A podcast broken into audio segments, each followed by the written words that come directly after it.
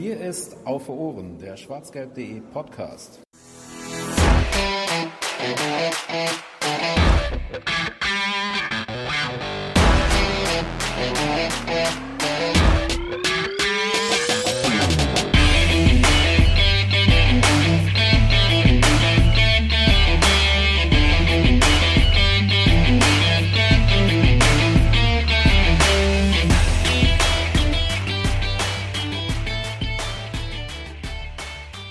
Holland ist der beste Sturm der Welt. Leider bin ich nicht weitergekommen, was die äh, Dichtung dieses Songtextes geht, aber das könnt ihr auch da draußen übernehmen. Ich, ich liefere euch die Vorlage und ihr könnt das jetzt ausbauen, indem ihr noch vor diese Schlusszeile, die ich gerade zum Besten gegeben habe, noch etwas anderes baut.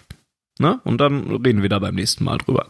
Und damit herzlich willkommen zu Folge 68 mittlerweile. Holy shit. Von Auf für Ohren, dem schwarzgelb.de Podcast.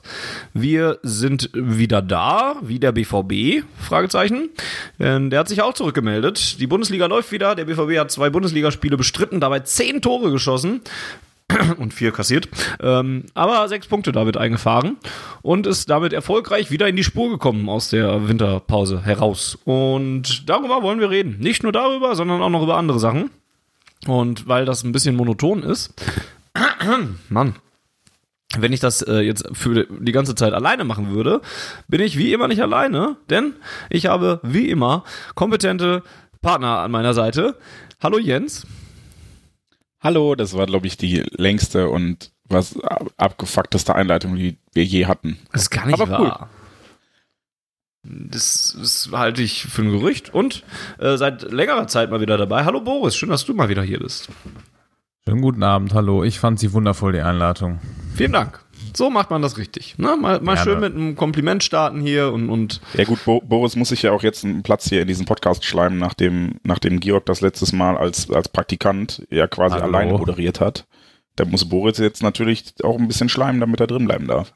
wir haben so Sonny viele. hat gesagt, wir haben kompetente Partner. Also er.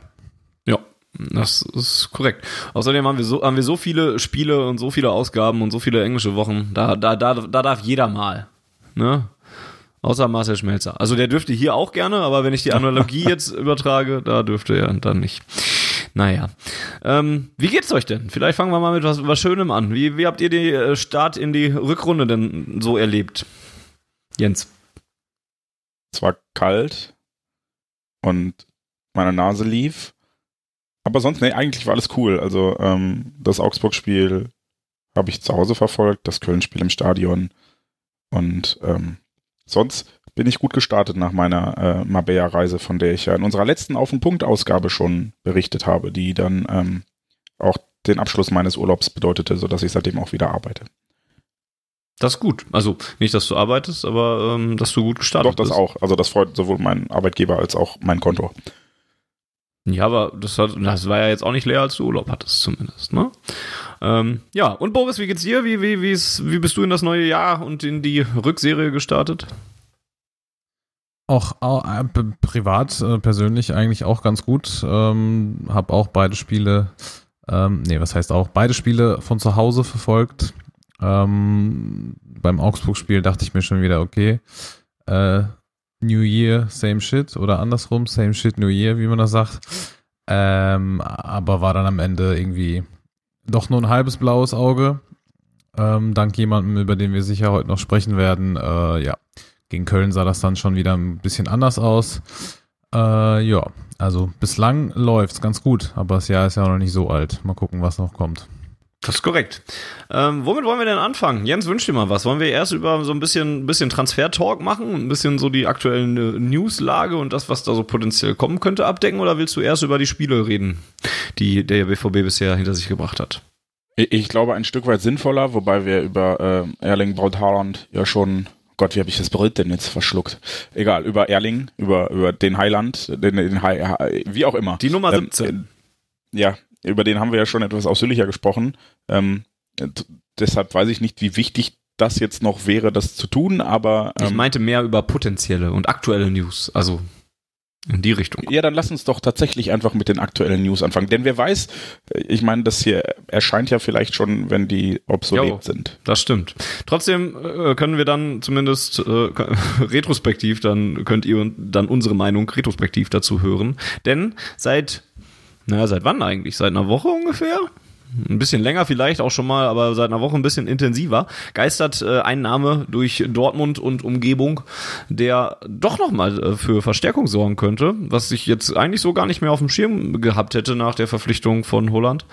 Ähm, denn Emre Can soll Juventus Turin wohl verlassen. Und ähm, da sind zwar auch noch andere Vereine in der Verlosung, aber wenn ich mir die Überschriften angeguckt habe, dann hieß immer, Borussia Dortmund hat noch die Nase vorn.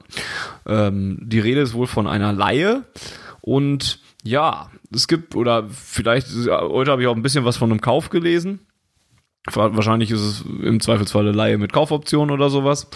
Ähm, ja, es, ich finde es ein bisschen überraschend. Ich hatte nicht unbedingt damit gerechnet, dass wir uns nach Holland nochmal in dieser Transferperiode verstärken. Boris, teil ich, teilst du das oder hattest du schon noch die Vermutung, na, da könnte noch was gehen? Nö, ich habe eigentlich schon gedacht, dass da noch was gehen könnte. Ich war mir nur nicht so wirklich sicher, äh, in welche Richtung das gehen könnte. Also auf der äh, abgebenden Seite hatte ich dann nach dem Haaland-Transfer mehr schon das Gefühl, dass da noch was gehen könnte. In welchem äh, Mannschaftsbereich auch immer. Nach der, mich hat ehrlich gesagt der äh, Jule Weigel-Transfer ein bisschen überrascht. Schrägstrich getroffen, wie man das auch nennen mag, weil ich äh, nicht gedacht hätte, dass ähm, der BV, also klar, der BVB hat einerseits selber dann äh, gesagt, dass Weigel so ein verdienter Spieler ist und die einfach seiner Bitte nachkommen wollten, aber ähm, so, das kam für mich schon ein bisschen plötzlich, dass er weg war. Das hat mich überrascht. Ähm, dass wir jetzt noch jemanden dazu äh, holen würden, ähm, ja, das kam schon ein bisschen überraschender, sage ich mal so. Ähm, Ob Sinn macht, weiß ich jetzt ehrlich gesagt noch nicht. Also ich habe mir ein bisschen Gedanken darüber schon gemacht. Klar, hat auch mit dem Weigel-Transfer wahrscheinlich zu tun, weil da ähm, eine Planstelle jetzt aufgegangen ist, die man besetzen könnte. Aber ich glaube vor allem mit der jetzt doch schon relativ länger anwährenden äh, Formkrise, wenn ich das so nennen will, von Manuel Akanji in der Innenverteidigung und dass das in letzter Zeit nicht immer die allersicherste und solideste Alternative war und äh, Emre Can jetzt, um auf ihn mal speziell einzugehen, äh, da auch eine Option darstellt. Deswegen ähm, es kommt das nicht komplett äh, aus heiterem Himmel, würde ich mal sagen. Ähm, dass es dann ausgerechnet Emre Can wird, hat wahrscheinlich für ihn auch damit zu tun, dass er noch mit zur EM will im Sommer und ähm, für mich auch relativ überraschend bei Juve überhaupt gar keine Rolle mehr spielt. Ähm, was natürlich auch daran liegen kann, dass die ungefähr elf zentrale Mittelfeldspieler haben und es dann ein bisschen schwieriger ist, sich da durchzusetzen. Ähm, aber man kann es auf jeden Fall verstehen, dass er spielen will und ähm, dass es dann beim BVB sein soll. Ähm, Finde ich gar nicht mal so schlecht, weil ich ihn eigentlich immer schon einen ganz guten Spieler fand, auch bei Liverpool schon. Und ähm, alles andere muss man sehen. Es ist ja auch noch nicht safe. Ähm, aber ich bin relativ optimistisch, dass das in den nächsten Tagen oder wann auch immer dann die Menschen uns draußen hören werden, das äh, durch sein wird. Denke ich mal. Hoffe ich mal. Kurz mal ein bisschen zur Einordnung. Ähm, bei Emre Can, der, wie gesagt, bei Juventus Turin in dieser Saison ein bisschen ähm, ja, außen vor ist. Der ist noch nicht mal für die Champions League gemeldet, hat äh, in der Serie A diese Saison acht Spiele gemacht, über 279 Minuten, also jetzt nicht unbedingt viel. Hast gerade schon gesagt, die haben natürlich auch ziemlich viele zentrale Mittelfeldspieler. So hatte ich Emre Can auch immer erst, also wenn ich an Emre Can denke, habe ich diese Pos Position noch erstmal im Kopf.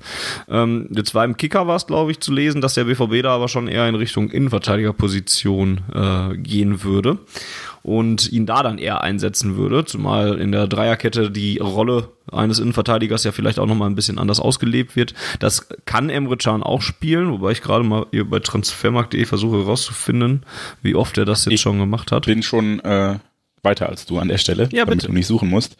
Ähm, ja, warte, ich hab, wollte das gerade noch filtern. Oder auch nicht. Die Seite läuft ein bisschen. Nein, ich, ich habe jetzt alle mit Jugendspielen, die Transfermarkt drin hat und die wollte ich noch rausschmeißen, deshalb. Ähm, also, Emre Can hat äh, von seinen Spielen 84 als defensiver Mittelfeldspieler gemacht, 60 im zentralen Mittelfeld und 22 als Innenverteidiger. Hey. Zusätzlich noch 8 als linker Verteidiger, 5 als rechter Verteidiger und sogar noch 3 im linken Mittelfeld. Ja, Das also, sind alle Ligaspiele, die er gemacht hat. also doch nicht so viele ja eigentlich, ne? Ähm, ja, aber Jens, wo, ich dich gerade schon dran hab, was würdest du denn davon halten, wenn man dann jetzt diesen Spieler als Innenverteidiger dann eben auch äh, holen würde? Oder könnte? Ich, ich bin diesem Transfer aus mehreren Gründen noch ein bisschen skeptisch äh, gegenüber. Ähm, der eine Grund ist ganz klar finanzieller Natur. Ich, ich glaube, die, die Zahlen, die da ein bisschen geisterten, die wahrscheinlich auch einfach zu hoch gegriffen sind, aber ähm, irgendwo war die Rede von, von 6 Millionen netto. Ich glaube, in Italien war die, war die Rede davon, was ich mir nicht vorstellen könnte, weil 6 Millionen netto als Jahresgehalt sind hier in Deutschland ja dann auch irgendwie 12 Millionen brutto oder nicht ganz, aber ähm, das kann ich mir nicht vorstellen, weil damit wäre er direkt Topverdiener oder zumindest ganz, ganz oben. Ähm, die Ablöse von 23 Millionen ist jetzt, glaube ich, wie alt ist er? 27? 26? 26. ist- ja. ist tatsächlich noch einigermaßen okay, äh, wenn sie denn stimmt. Aber ähm, ich persönlich sehe jetzt, äh, ja, da ein bisschen zwiegespalten, was den Bedarf betrifft. Ähm, Im defensiven Mittelfeld äh, ist eigentlich kein Bedarf, finde ich. Also angenommen, äh, Borussia Dortmund spielt weiterhin mit der Mittelfeldkonstellation, die es aktuell ist, und zwar ein Mittelfeldspieler mit einer klar offensiveren Ausrichtung, äh, in dem Fall Julian Brandt oder Moda Hut, und ein Mittelfeldspieler mit einer defensiven Ausrichtung, Axel Witzel oder Thomas Delaney, ähm, dann ist der Bedarf mittelfristig eigentlich nicht so groß, denn ähm, wir haben Tobi Raschel in der Hinterhand, mit dem ich äh, im Trainingslager ein bisschen quatschen konnte und der sich auch, glaube ich, ein bisschen darüber freut, ähm, dass die Perspektive für ihn besser geworden ist, dass er überhaupt mal zu Einsatzzeiten kommt, denn das war ja auch der Grund, weshalb Jule Weigel gegangen ist. Er war ja äh, quasi Nummer zwei oder drei im defensiven Mittelfeld für eine Position. Ähm, das heißt, da sehe ich nicht zwingend den Bedarf. Da sind wir eigentlich doppelt besetzt. Ähm, und auf der Innenverteidigerposition ähm, sehe ich ein Stück weit Bedarf, ja, weil Manuel Akanji aktuell wirklich nicht die Sterne vom Himmel spielt, um es mal freundlich zu formulieren.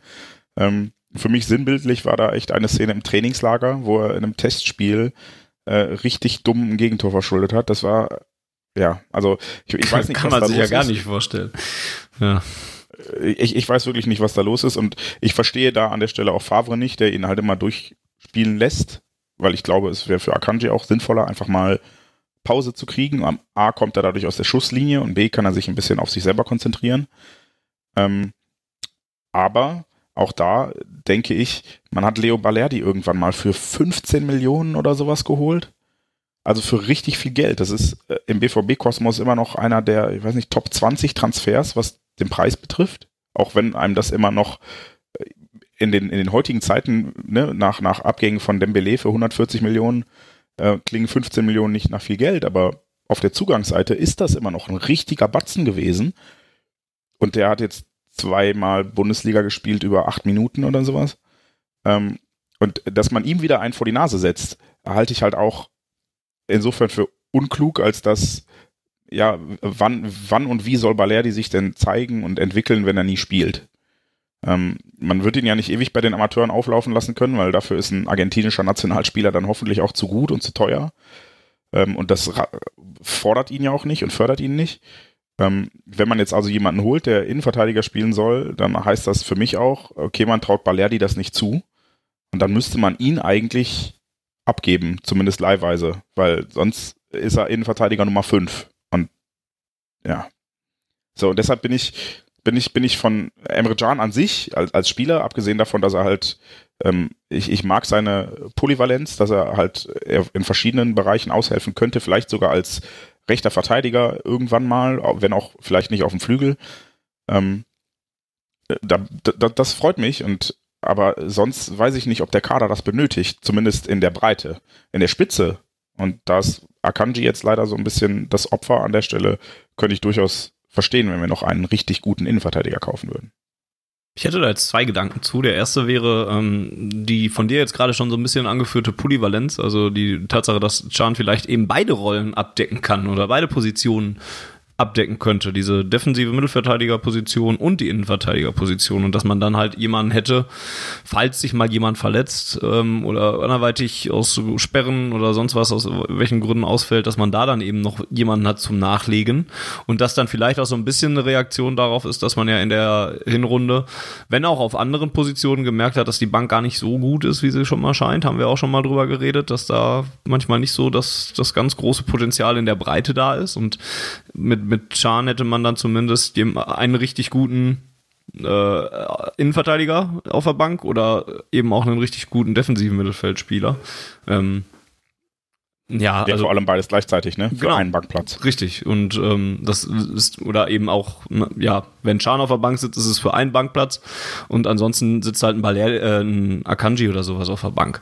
Fände ich jetzt auch Ne, ist ja auch nochmal was, wo man nachlegen könnte. Das mit Balerdi stimmt natürlich sicherlich, wobei man da dann halt gucken, also da muss man vielleicht auch gucken, ob man dann über andere Sachen wie Rotation oder sowas dem nochmal eine Chance gibt. Und das ist nochmal ein anderer Aspekt. Was ich aber auch bei, also weil es Emre Can ist, mir noch vorstellen könnte, ist so ein zweiter Punkt, dass man ja auch in der Hinrunde mal wieder so ein bisschen gemerkt hat, dass man so Leute braucht und die immer noch fehlen, die mal so ein bisschen vorangehen und mal so ein bisschen ein Zeichen setzen oder sowas. Und da könnte ich mir schon vorstellen, dass ein Emre Can schon so einer ist. Ne? Oder ein Holland, der das jetzt ja auch zweimal gemacht hat, der so ein bisschen seine Mitspieler mitgerissen hat, schon in Augsburg, als er auf einmal auf dem Platz stand und da gallig war wie sonst was und auch gegen Köln das gleiche versprüht hat. Und das hat halt gefehlt und manchmal hat es auch im defensiven Mittelfeld gefehlt. Ne? Axel Witzel ist da jetzt auch nicht so mega aufgefallen. Und ähm, vielleicht wäre Chan in diese Richtung auch, auch einer, der da mal ein bisschen austeilen würde oder mal ein bisschen zeigen würde, hier Jungs und ein bisschen vorweggehen kann. Kommt vom großen Verein, ist auch ein sehr erfahrener Spieler, trotz seiner 26 Jahre. Und auch wenn ich ihn eigentlich nie so richtig, also ich habe ihn dann aus der, ein bisschen aus den Augen verloren, als er dann ins Ausland gewechselt ist. Aber in Leverkusen fand ich ihn immer ziemlich zum Kotzen, so vom Stil her. Ist mehr so der Spieler, den man dann eher vielleicht im eigenen Team haben möchte und nicht in, im gegnerischen. Ähm, ja, das, vielleicht ist das auch noch ein ein, ein Grund dafür, dass man sich damit jetzt beschäftigt. Könnte ich mir zumindest vorstellen. Oder Boris? Oder Jens? Ja, der hat gerade schon geatmet. Hm. Ja, der kann weiteratmen. Ich brauche nicht so lange. Ich glaube schon, äh, ja, also Galligkeit, wie du ansprichst, ähm, fehlt uns ja ab und zu schon mal so ein bisschen. Das mit äh, Holland war jetzt echt ein echt gutes Beispiel, der ja irgendwie äh, gefühlt dann zum Sprint angezogen ist im in eigenen Angriff dann auch gleichzeitig die Fans irgendwie aufgepeitscht hat und dann in der nächsten Sekunde schon wieder den Ball verlangt hat. Also ähm, das ist auch eine Form von Polyvalenz, die wir auf jeden Fall benötigen könnten. Ähm, aber ja, Emre Can bringt einerseits diese Galligkeit, die du ansprichst, ähm, die uns schon letzte Saison dann gegen Ende vor allem, glaube ich, abhanden gekommen ist und ähm, ja, dieses, diese polyvalente Spielweise, dass du quasi mit einem Spieler ähm, zwei Positionen gleichzeitig abgedeckt hast, wie das, weiß ich nicht, um Vergleich anzuziehen, vielleicht früher mal bei, weiß ich nicht, Matze Ginter bei uns der Fall war ja einfach nur von der Art und Weise, wie man äh, jemanden einsetzen könnte. Und so jemanden sehe ich tatsächlich nicht wirklich äh, im Moment bei uns, der sowas ausfüllen könnte. Und im Fall von Balerdi vielleicht nochmal ganz kurz da, glaube ich, würde es wirklich gar nicht so wenig Sinn machen, den mal irgendwie auszuleihen für ein halbes Jahr oder für ein Jahr, weil der Junge braucht einfach, glaube ich, Spielpraxis auf höchstem Niveau und das können wir ihm im Moment nicht geben und ähm, U23 noch länger, weiß ich nicht, ob das so viel bei ihm bringen würde. Deswegen, ähm, ja, kann Jens jetzt ausatmen und sagen, was er sagen wollte. Also kurz, wenn ich mir Manuel Akanji angucke, dann weiß ich nicht, warum wir Leo Balerdi keine Spielpraxis geben können. Wir wollen augenscheinlich nicht, weil so viel schlechter kann er das tatsächlich nicht machen. Und ähm, bei Balerdi hätten zumindest alle Nachsicht. Ja. Das ist, glaube ich, immer etwas, was, was ich dann denke, also das Raunen äh, bei einem Fehler von Akanji ist dann doch bedeutend lauter, als es bei Valerdi wäre, weil man da dann sagen würde, okay, ey, das ist ein junger Typ, den, der, der muss sich erst dran gewöhnen, was auch immer. Und er lernt es halt auch sonst nicht, finde ich. Also ja, der braucht Spielpraxis und wenn wir sie ihm nicht geben wollen, weil von können müssen wir, glaube ich, nicht reden äh, bei der Kadersituation und Leistungssituation. Dann sollte er sie woanders bekommen, weil sonst ist das auch wieder ein Investment. Ähm, ich klinge mal so wie so ein Bankkaufmann, aber ein bisschen, bisschen Fußballmanager ist dann doch noch in mir drin, dass man das Geld halt nicht so verbrennen sollte, ähm, wenn man es denn anders tun könnte. Und ich, ich fand Balerdi jetzt zum Beispiel im Trainingslager auch nicht, nicht, der fiel nicht merklich ab im Gegensatz zu allen anderen. Und ich weiß jetzt, also frag mich echt, was der sonst so tut, dass der keine Chance hat und Akanji schon. Aber gut, ähm, ja.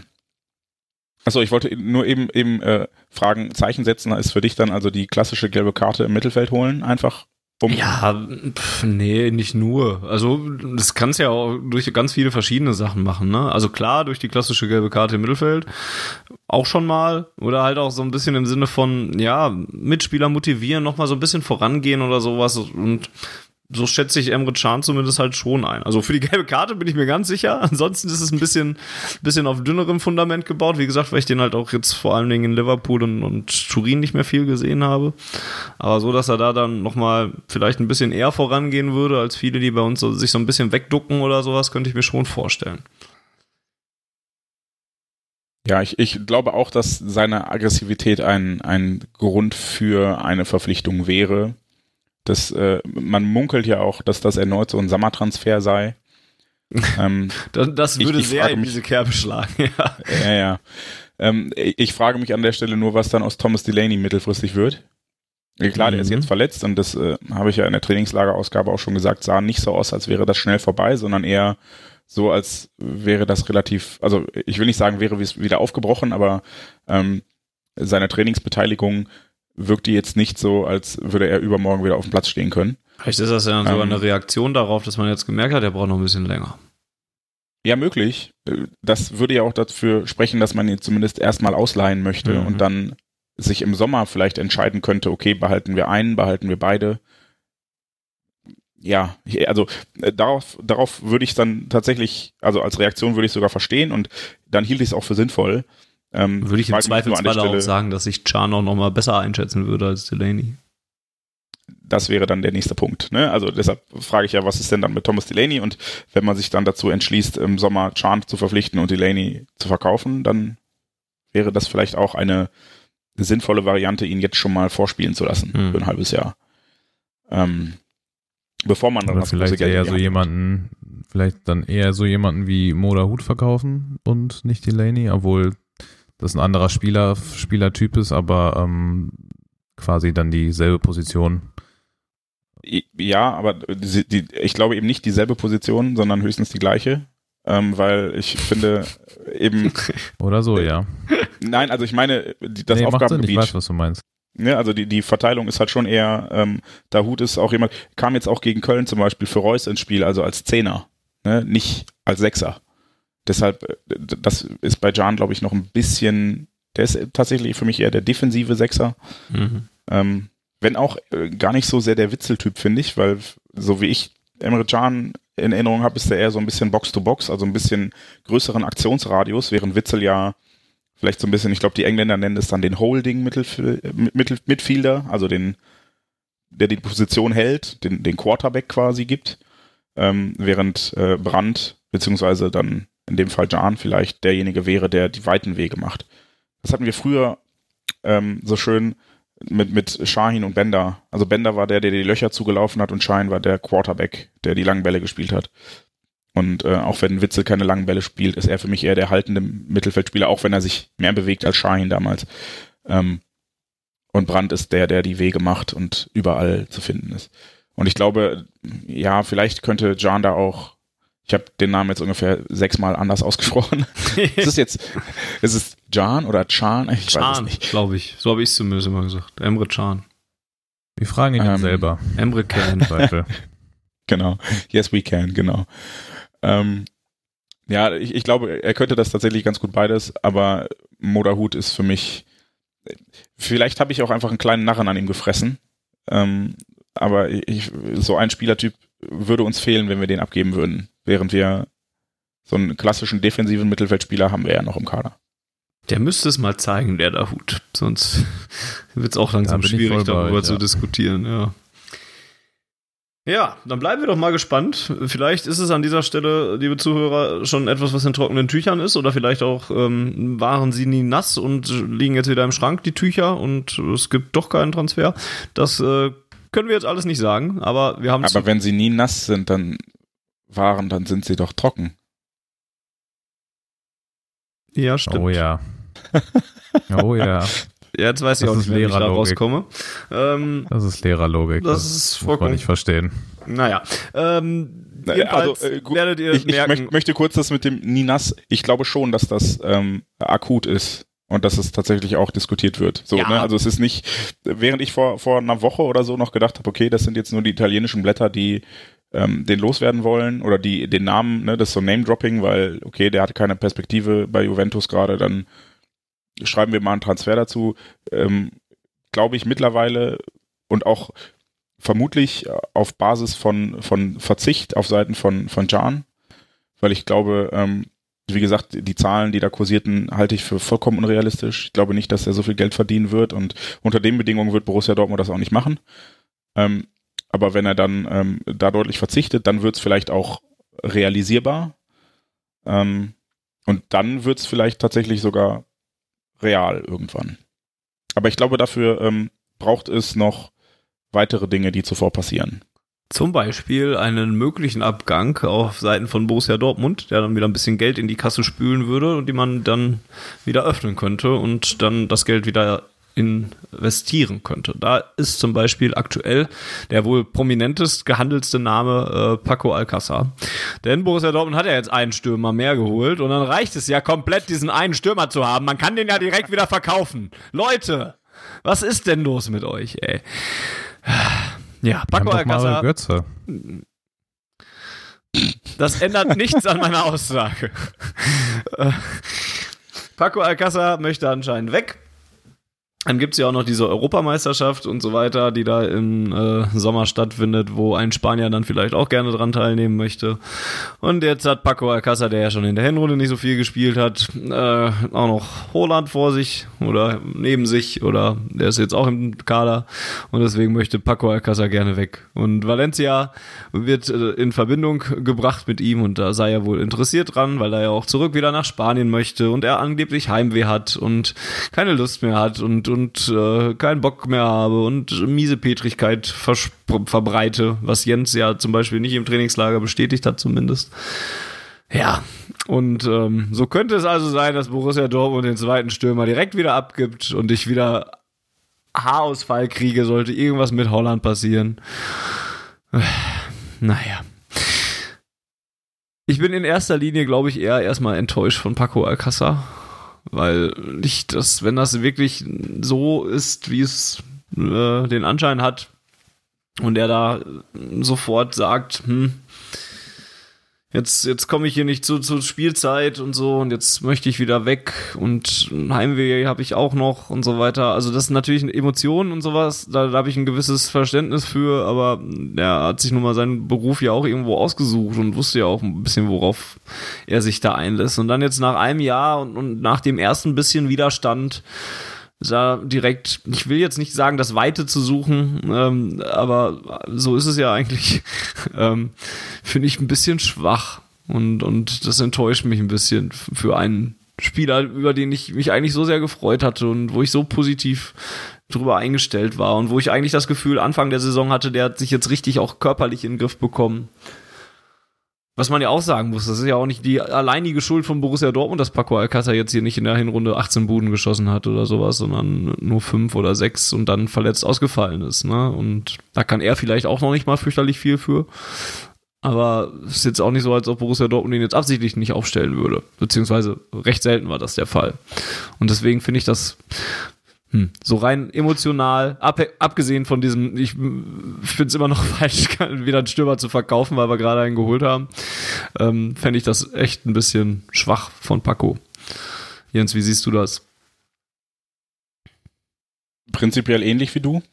Ich, ich glaube, man muss da ähm, angemessen differenzieren, aber im, im Grunde sehe ich das wie du. Also ich weiß jetzt nicht, was da bei ihm, für ihn persönlich größere Rolle spielt, ob es ähm, das Heimweh ist, ja, also ob er jetzt auch dann wechseln wollen würde, wenn er hier regelmäßig spielte. Was ja auch schon passiert sein soll und auch schon passieren kann. Ne, das, das beruflicher Erfolg ist auch im Leben eines Fußballers nicht alles. Manchmal ist es einfach, fehlen einem Dinge. Und nach einer Woche in Spanien kann ich verstehen, dass man da wieder hin möchte. Es war nämlich alles sehr entspannt und sonnig. Es war sonnig. Oh, ich vermisse die Sonne. Ähm, ja, ähm, und das ist halt die Frage. Also wenn es jetzt wirklich nur eine Flucht vor Erling Haaland ist, dann bin ich da ähnlich enttäuscht wie du. Wenn es aber mit emotionaleren, familiären, was auch immer Gründen zu tun hat, dann bin ich zwar immer noch enttäuscht, aber nicht mehr ganz so sehr wie in dem Fall, in dem ich, äh, also wenn es andersrum der Fall wäre, so rum. Mhm. Und ähm, ja, das mit dem zweiten Stürmer. Tut mir leid für dich, Fanny, wenn es dann so Hey, Leute, was für eine Leidenszeit ich durchgemacht habe. Ne? Und jetzt machen wir genau den gleichen Quatsch schon wieder. Ja. Wie, die Leidenszeit endet nicht. Wie, wie siehst du das denn? Also es gibt ja auch durchaus, wir haben das ja auch bei schwarzgelb.de äh, intern schon ein bisschen diskutiert, es gibt ja auch durchaus ähm, Gründe zu sagen, wir brauchen den zweiten Stürmer aber auch gar nicht mehr so sehr, weil wir jetzt mit 3-4-3 und, und mit Reus, Hazard, Sancho vorne ja auch nochmal anders agieren und so weiter. Wie, wie ist denn da deine Einstellung? Warte, gib mir eine Sekunde. Ich rufe eben eine Liste aller abgelaufenen Spiele von Borussia Dortmund in dieser Saison auf, denn die Torausbeute seit dem Spiel ähm, gegen Hertha war es, glaube ich, wo wir zum ersten Mal 3-4-3 gespielt haben. Äh, äh, äh, äh, äh Gott, wo kann man das denn hier nachgucken? Äh, Boris, manchmal heißt ich Transfer. Ist relativ gut, glaube ich. Um ja, darauf wollte ich hinaus. Also, ähm, okay, gut. Äh, wir, wir, schießen halt auch ohne einen echten Stürmer oder haben ohne echten Stürmer sehr viele Tore geschossen. So, und ähm, ähm für mich drückt der Schuh nicht auf der neuen. Das habe ich seinerzeit schon gesagt. Für mich waren das äh, immer schon eher die Defensive und für mich war das dann vielleicht auch eher der Spielaufbau, weil wer den Ball vorne über die Linie drückt, das können sie alle. Das, das kann ein äh, Torgen Hazard, der für mich so ein bisschen Unsung Hero ist, wie ich ja auch in der, in der Rückrunde, Rückschau gesagt habe.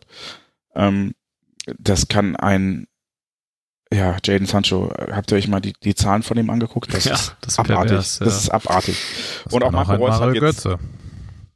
Ach, jetzt hör doch auf, den Mann zu bringen. Was ist denn mit dir? Hast du eine Wette oder so? Wie oft du Mario Götze jetzt nee. in dieser Ausgabe ins Spiel bringen kannst oder sowas? Ich erinnere nur an das Hoffenheim-Spiel. Also ungern, aber. Hat ein, Tor, hat ein Tor gemacht, ja. Darauf wollte ich hinaus, mehr nicht. Und ist danach abgetaucht. Aber wenn ich da direkt mal drauf einsteige, wenn, wenn ich jetzt Erling Holland da vorne drin rumlaufen sehe, dann finde ich schon, dass man sieht, dass da auch einfach was ganz anderes ist, wenn da vorne ein Spiel Zielspieler steht, den man anspielen kann. Und das ist bei so einem Stürmer, ne, Tor, Torausbeute hin und her, hin oder her, verstehe ich. Die, die war tatsächlich gut und, und ja, auch andere können da Tore schießen. Aber ich finde, die Statik des Spiels verändert sich einfach ein bisschen. Und ich finde, vielleicht ist es auch eine altmodische Vor, äh, Vorstellung von mir. Ich finde, sie, sie, ich finde es ein bisschen zielstrebiger. Man hat dann da vorne, ne, man schickt den Holland meinetwegen da vorne rein, der, oder der hält mal so einen Ball, der, der läuft ganz andere Räume auf. Das konnte ich jetzt im Westfalenstadion dann noch ein bisschen besser beobachten als vom Fernseher.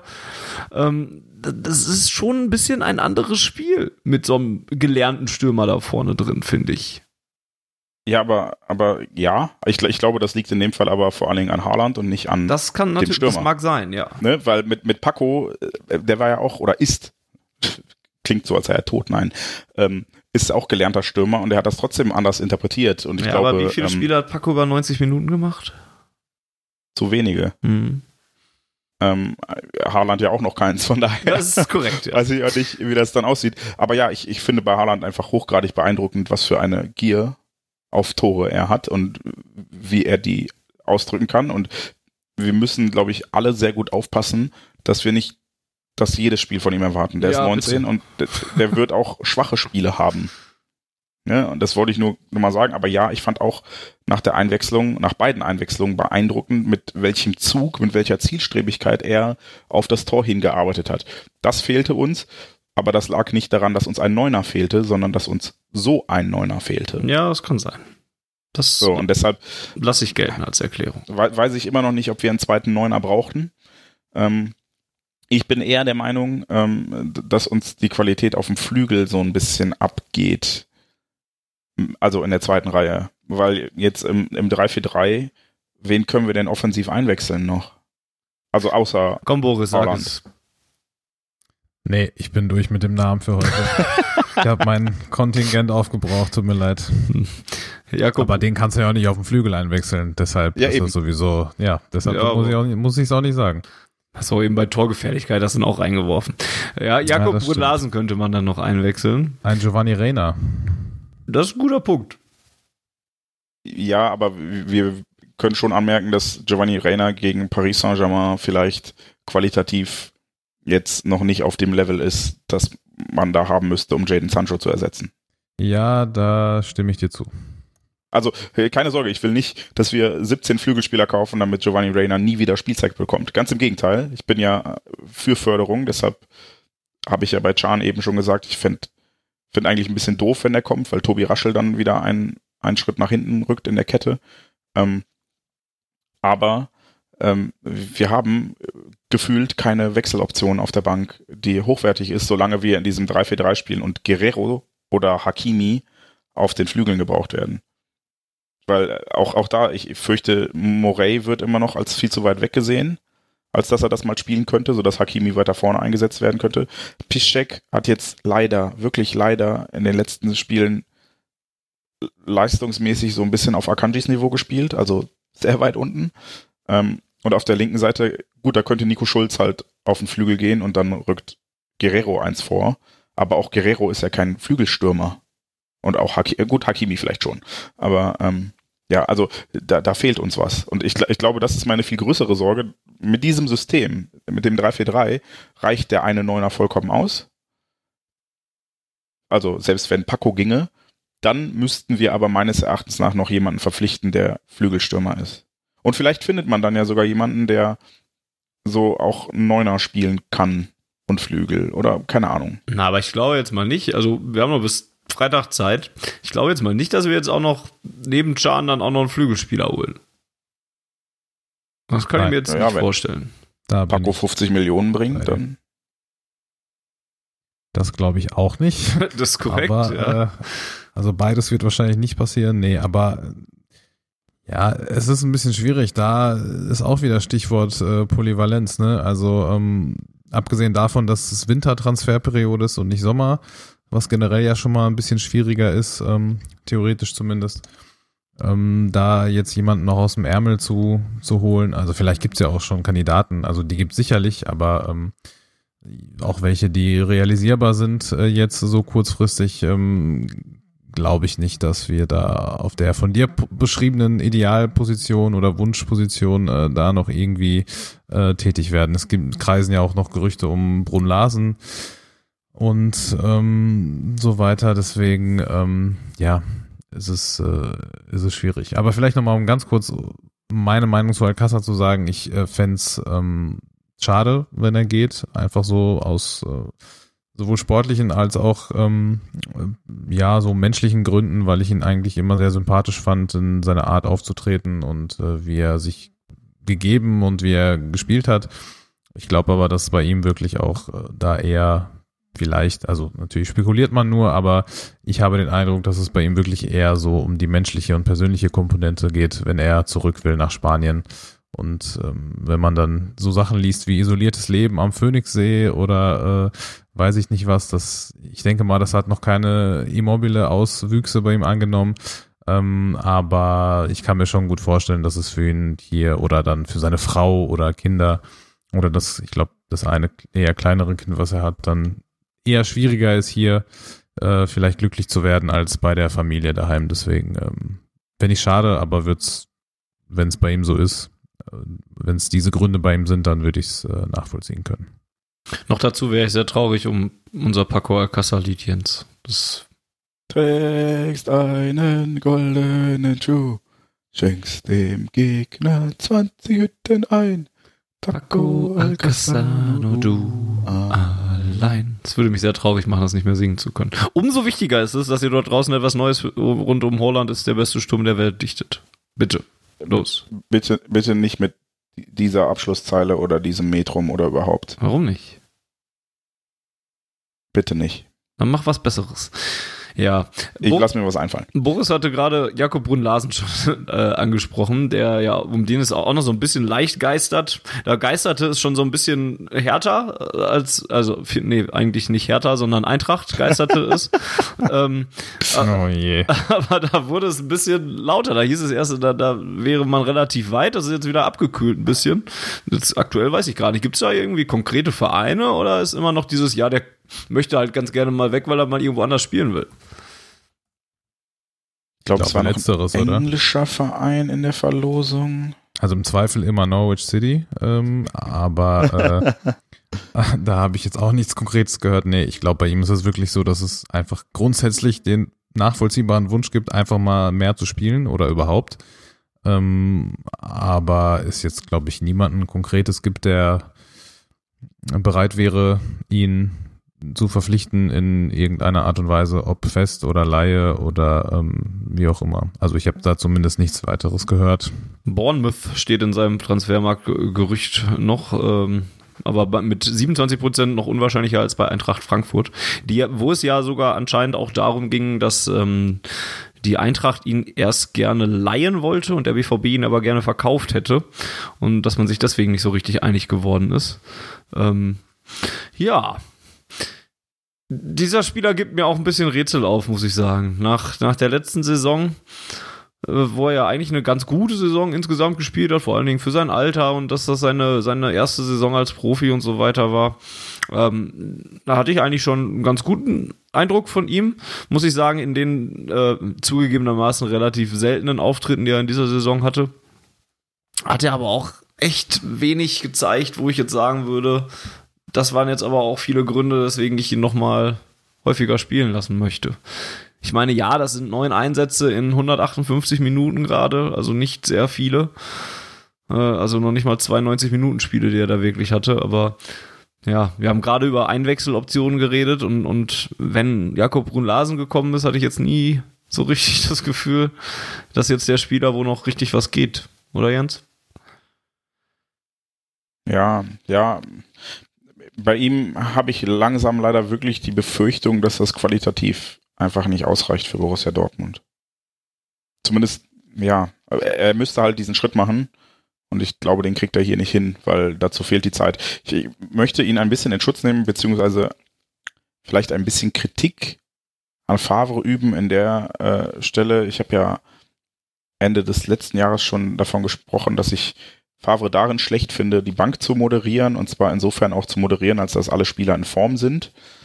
Ähm, und ja, ich, ich glaube, ein Leidtragender war zum Beispiel Brun Larsen und ich glaube, wenn es sportlich besser gelaufen wäre, wenn wir nicht dieses Problem gehabt hätten, dass Favre dann A irgendwann dazu zwang, die Taktik umzustellen und B vorher dazu zwang, in Anführungsstrichen, immer mit der gleichen Mannschaft zu spielen, sondern er auch mal Luft gehabt hätte, um auszuprobieren, dann wäre das bei Brun Larsen vielleicht auch ein bisschen besser gelaufen. Aber so ist er langfristig den, den Qualitätsbeweis noch schuldig. Und deshalb habe ich so leichte Zweifel, ob es für Borussia Dortmund reicht, besonders für die Champions League. Ähm, Zumal ich mich bei, bei Brun Larsen immer wieder frage, ich weiß bei ganz vielen Spielern bei uns im Kader, was machen sie richtig, richtig gut? Oder also wofür stehen sie? Ne? Für Schnelligkeit, für Technik, für Dribbling, für Torabschluss, für Kopfballstärke, whatever.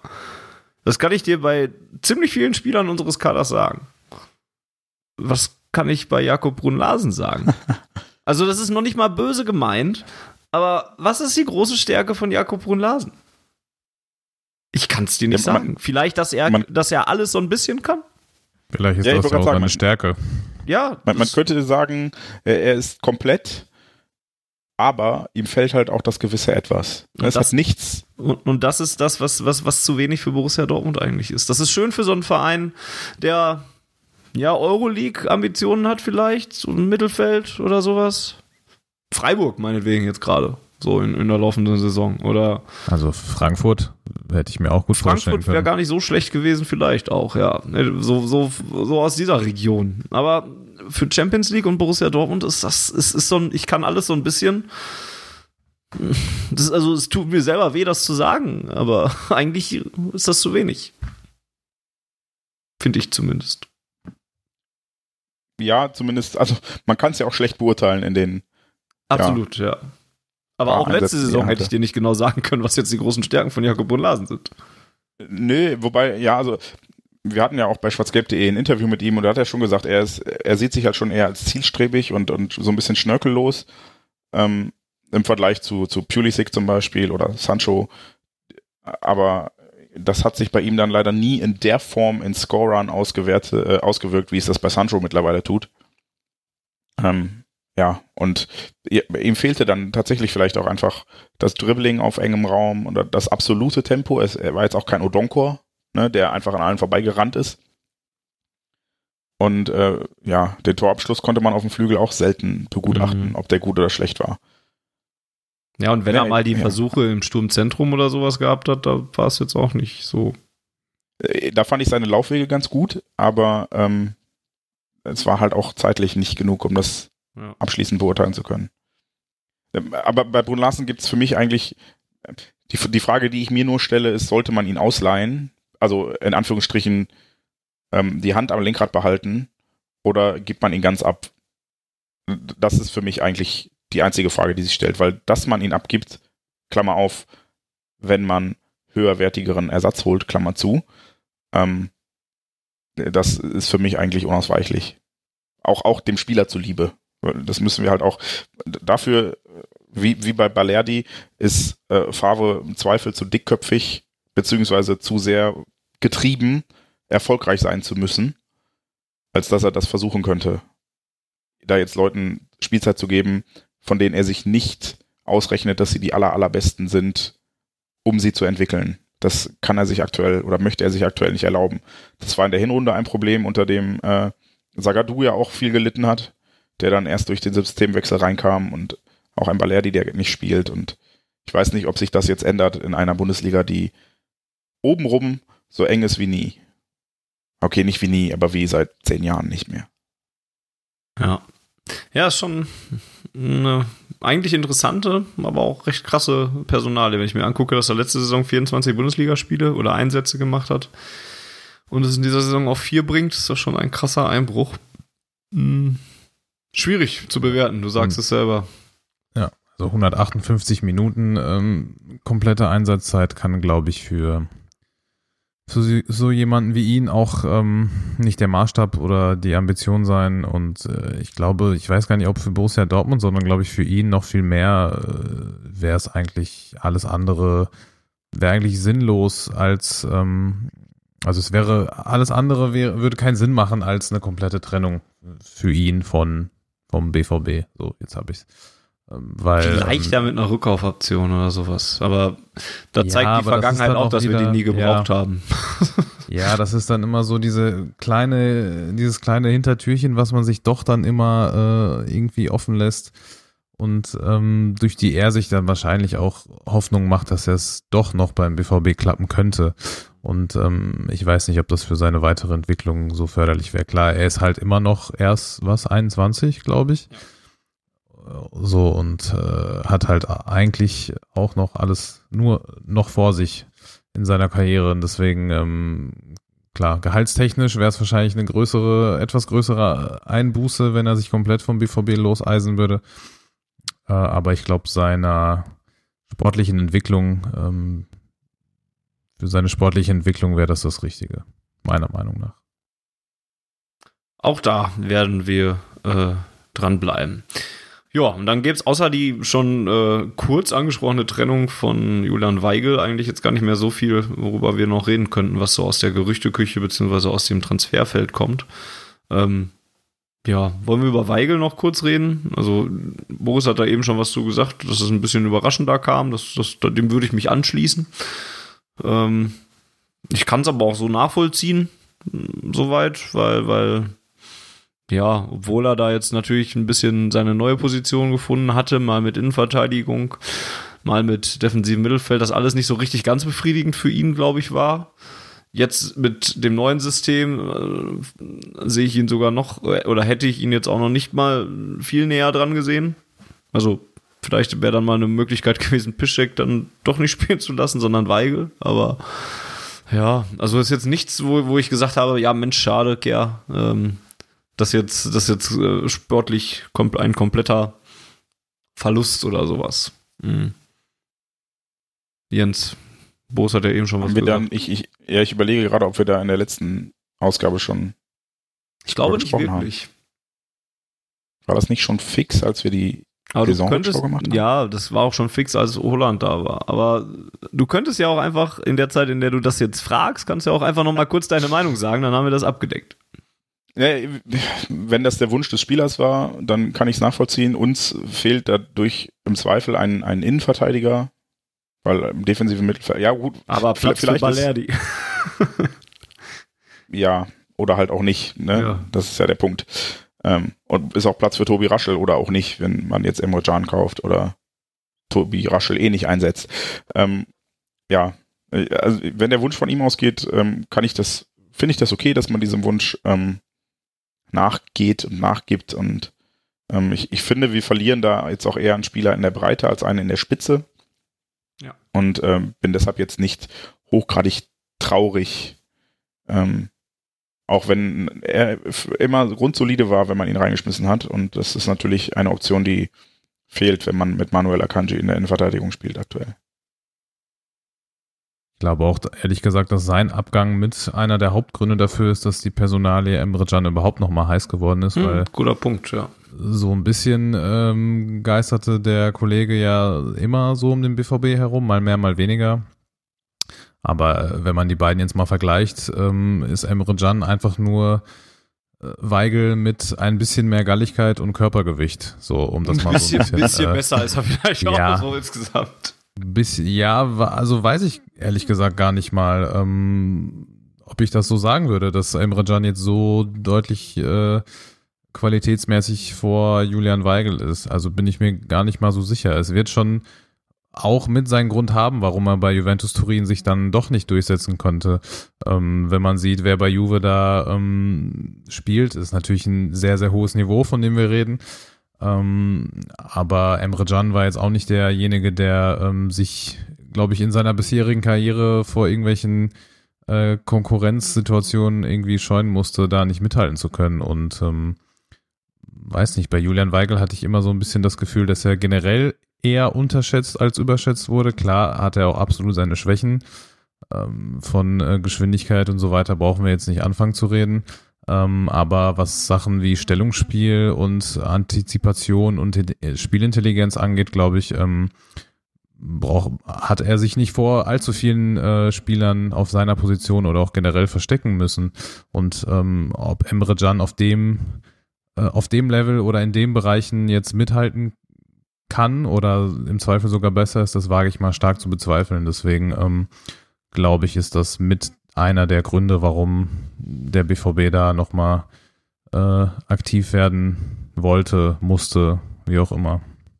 Andererseits hatte ich bei Jule Weigel auch immer das Gefühl, er funktioniert nur in einem System quasi. Also Ja. er hatte halt unter, unter Tuchel so eine richtig gute, richtig, richtig gute Phase und daran konnte er danach nicht mehr anknüpfen. Und ich glaube, das lag einfach daran, dass er sich letzten Endes nicht genug auf unterschiedliche oder andere Anforderungen einstellen konnte, als ähm, ja. Also ich, ich glaube, dazu war er dann zu eindimensional und deshalb gefiel er mir zum Beispiel als Innenverteidiger letzthin immer deutlich besser als im Mittelfeld, weil ich gedacht habe, okay, da, da, da wirkt der einfach besser. Ne, da konnte er seine, seine Stärken besser ausspielen als im Mittelfeld, weil im Mittelfeld, wenn man nicht so spielt, wie wir das unter Tuchel getan haben, wirkte er für mich immer so wie weder Fisch noch Fleisch. Was jetzt gut zu Thomas Tuchel passt. Ja, dann gucken wir doch einfach mal ein bisschen auf die Spiele, würde ich sagen, die hinter uns lagen. Zwei waren es ja, wie gesagt, äh, an der Zahl. Beim ersten spielte man in Augsburg und hatte nach 46 Minuten schon wieder die Schnauze voll, weil, äh, Boris sagt es eben so schön, same shit, different year mäßig, äh, eigentlich gar nicht viel lief für den BVB.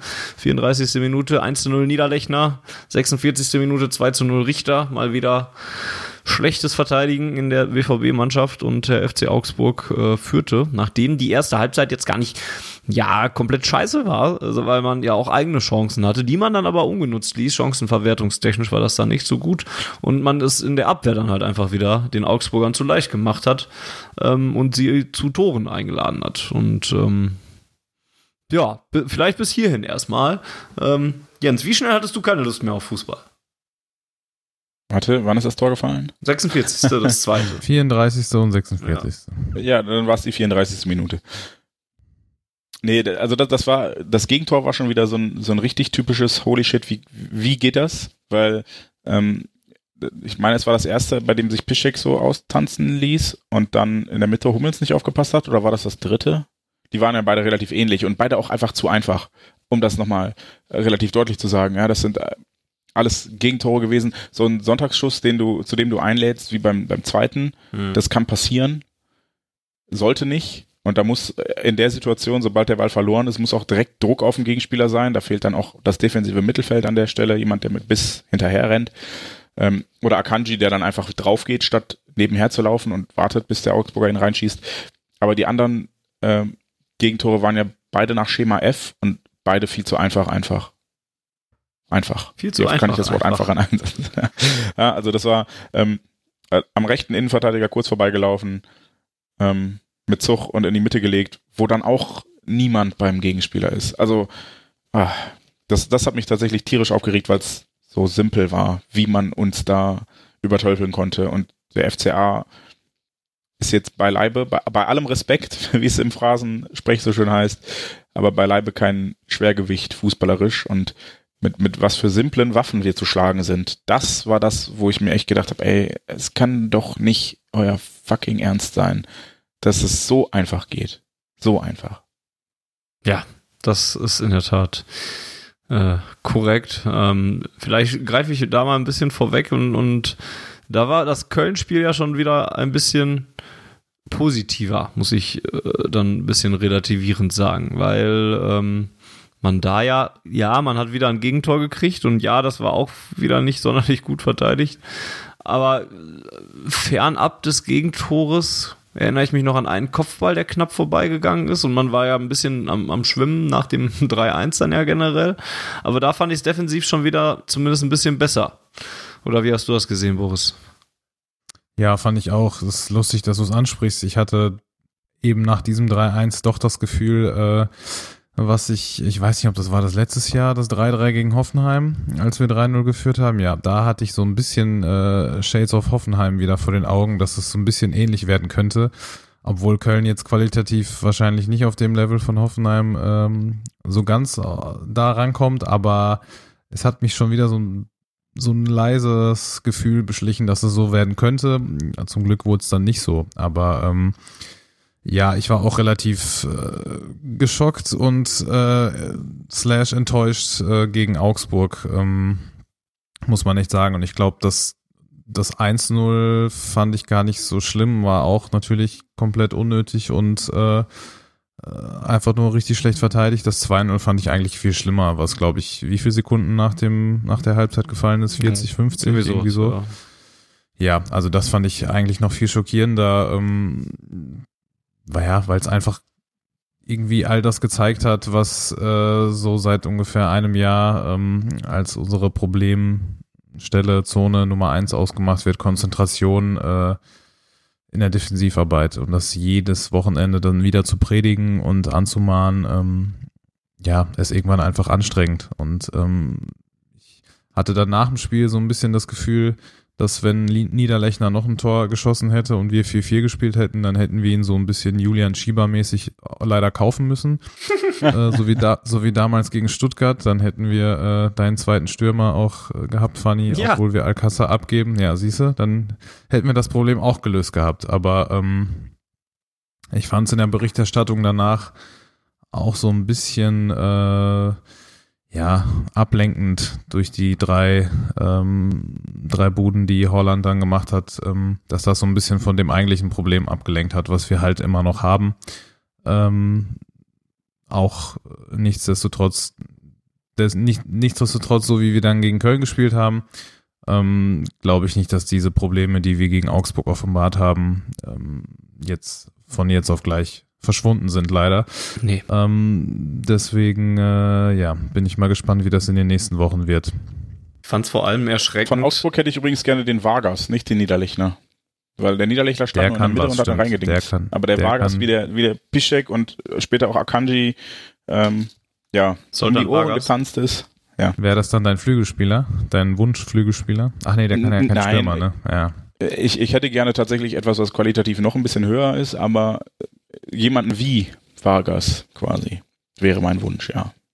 Ich fand vor allen Dingen bei, bei, bei Augsburg und nach dem 0 zu 2 fand ich vor allen Dingen erschreckend. Dieser Ball geht da rein, es ist kurz nach der Pause und ich glaube, bis der Ball wieder angestoßen wird und bis es Anstoß gibt, redet einfach niemand miteinander. Da gehen kollektiv einfach nur die Köpfe nach unten und es ist eben kein Aufspruch, auf, Aufbäumen und kein, kein gar nichts zu sehen. Die sind, die sind gerade aus der Pause rausgekommen, kriegen den Nackenschlag und dann ist erstmal überall Trauer.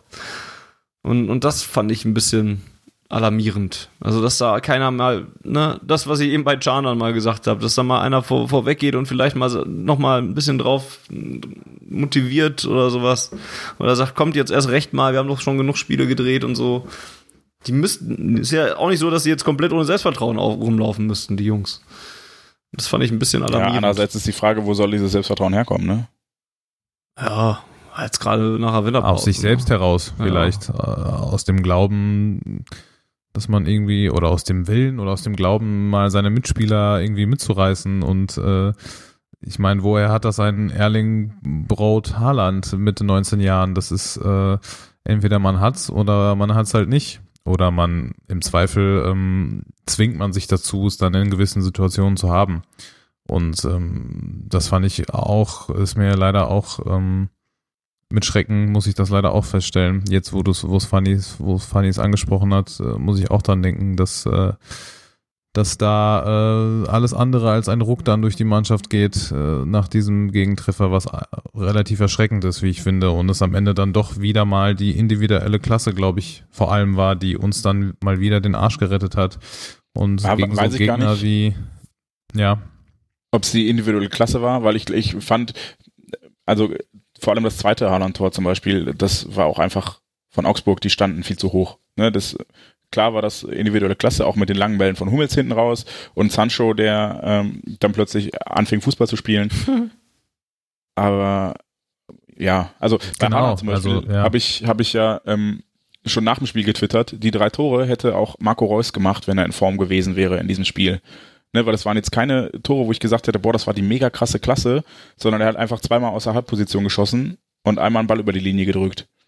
Aber was du ansprichst und was viel wichtiger ist, der ist halt ein Typ und der hat halt die Gier. Und das ist, glaube ich, ein, ein Punkt, an dem Borussia Dortmund jetzt schon seit geraumer Zeit ein bisschen zu kauen hat. Vielleicht sind wir als Mannschaft zu lieb, im Anführungsstrichen. Ja, also vielleicht ja fehlen gar da nicht einfach vielleicht, auf jeden Fall. ja, nein, ich, aber in Anführungsstrichen zu lieb im Sinne von, wir, wir brauchen keine Mannschaft, die, die alle umholzt oder wegtritt. Ne? Dieses Zeichen setzen, eine gelbe Karte holen, um ein Zeichen zu setzen, das, das zum Beispiel finde ich gar nicht notwendig. Aber ähm, bei uns sind gefühlt alle Spieler immer mit sich selbst beschäftigt. Ähm, und da macht dann keiner den Mund auf, meinem anderen gegenüber. Und da geht keiner voran. Bei, bei Hummels äh, hapert es, glaube ich, ein bisschen an der Position. Jemand wie Brandt wäre eigentlich, oder auch Witzel, äh, wäre von der Position so ein bisschen prädestiniert, aber Brandt ist halt dahingehend dann doch eher der Schönspieler als der Arbeiter. Und auch Witzel ist nicht so ganz, also ist zwar ein, ein robuster Spieler, aber nicht aggressiv. So, und ähm, da hat Haaland einfach äh, so, so diese Gier, der verkörpert einfach Gier, finde ich. So, und das ist, glaube ich, etwas, was gefehlt hat und ähm, das war so ein, so ein wichtiger Impuls.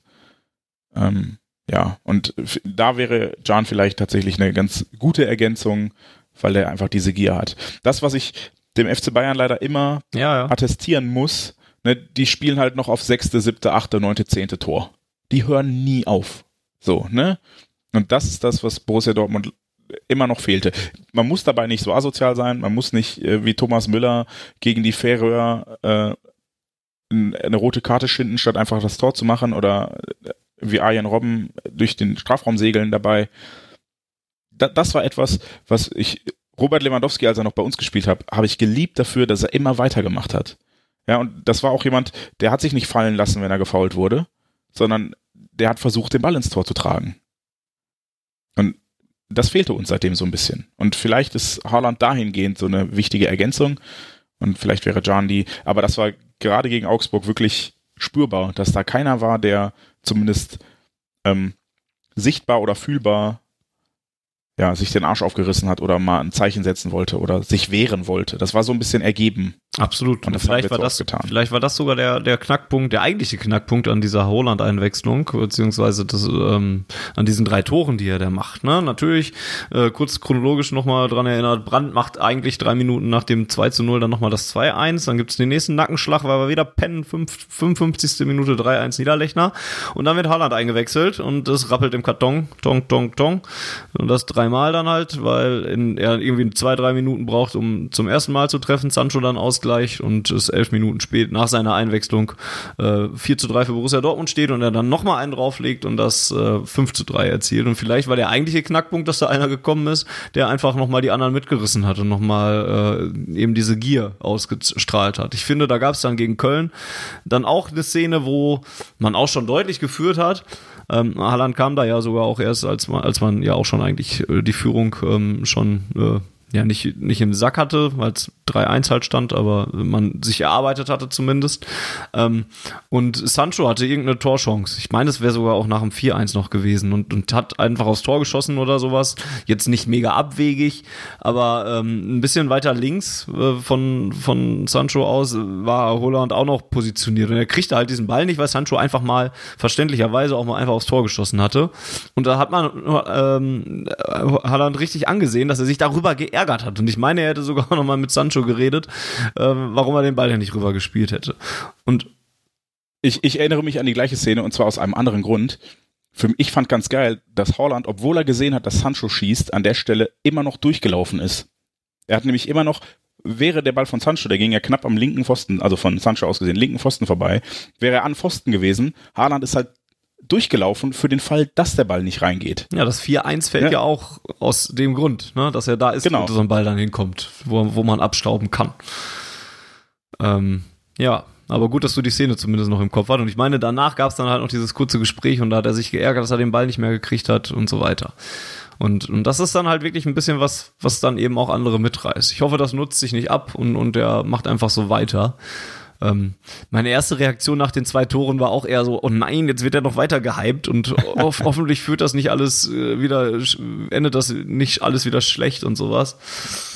Ich habe das dann auch bei Twitter teilweise kundgetan und so und habe dann zum Beispiel aber auch Antworten gekriegt, dass, dass die Leute auch teilweise glauben, dass er einfach so bodenständig ist oder, oder so geerdet, ähm, beziehungsweise so gut beraten ist, dass er sich davon gar nicht viel, äh, ähm, viel beeinflussen lässt, sondern einfach sein Ding weitermacht, weil er einfach weiter Bock hat, weiter Tore zu schießen oder sowas. Ich verstehe, wo die Denkweise herkommt. Ich hoffe, ihr habt recht. Ähm, ja, weil es ist halt schon krass, ne? Die Statistiken, der jüngste Spieler in der Geschichte der Bundesliga, der drei Treffer in einem Spiel erzielen konnte. Ähm, 26. Spieler des BVB, der in seinem ersten Bundesliga-Einsatz trifft. Die Statistiken um die ersten Einsätze gegen Augsburg, die erspare ich euch, die habt ihr überall gesehen. ähm, Falls nicht. ja, genau. Falls nicht, frag mal. Waren sowohl Robert Lewandowski, Lewandowski, als auch äh, Pierre-Emerick Aubameyang, als auch Paco Alcázar, als auch Erling Braut Haaland, Schon krass. die in ihrem ersten Spiel gegen den FC Augsburg dreifach getroffen haben. Die müssen schon gar keinen Bock mehr haben, wenn wir einen neuen Spiel Stürmer haben, gegen uns zu spielen. Also ist ja wahnsinnig. Ja, und äh, dann sind es eben mit dem Köln-Spiel sind 57 Minuten, die äh, Haaland gebraucht hat für fünf Bundesliga-Tore. Ähm, und in dem Köln-Spiel äh, dieses 5 zu 1, ne? Leute. Boah. Alter, dass er einfach, also erstens dieser Antritt nach dem, nach dem ähm, Pass der in, in, die Gasse, wo, wo ich, wo, wo du beim Antritt schon siehst, okay, der ist, der ist einfach schneller als Horn und, und der ist einfach eher am Ball. Und dann ist er eigentlich zu weit draußen. Ich, ich hoffe die ganze Zeit, dass er in der Mitte abspielt, zu Sancho, glaube ich, oder so, war dann in der Mitte. Aber nee, scheiß drauf. Der ist halt so abgewichst und so, so abgeklärt und so auch von sich selbst überzeugt, dass er den dann einfach da mit dem Geodreieck reinzirkelt. Großartiges Tor. Also der Junge macht schon Spaß. Und, und dann rechne ich da noch mit ein, dass ich finde, dass man schon sieht, dass uns das gut tut, wenn da eine Anspielstation ist. Ich finde, gegen Köln hat man auch gesehen, dass der einfach auch noch mal viel gesucht wird, dass der viele Bälle bekommt, dass der genau weiß, was er damit dann machen kann, wenn er den dann noch mal weiterleitet und so. Jetzt verfalle ich selber schon in diesen Hype und will, will ja eigentlich nicht. Aber bitte mach so weiter. Dann kriegen wir noch hier sehr viel Spaß mit dir. Also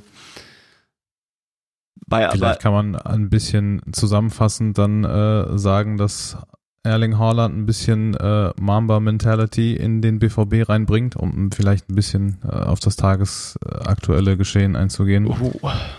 Ja, das ist, das ist echt, das ist echt deep. Nein, aber äh, wirklich was so äh, was so Gier und äh, Wille und einfach diese, ja, einfach diese Geilheit darauf, äh, alles dafür zu tun, um zu gewinnen, äh, an den Tag zu legen, obwohl der Typ halt erst 19 ist. Um, und das ist, glaube ich, ähm, zumindest meine Hoffnung, dass er vielleicht ähm, zumindest äh, das Potenzial dazu hat, ähm, wenn nicht den ganzen Verein, aber dann zumindest mal seine Teamkollegen damit ein bisschen zu infizieren.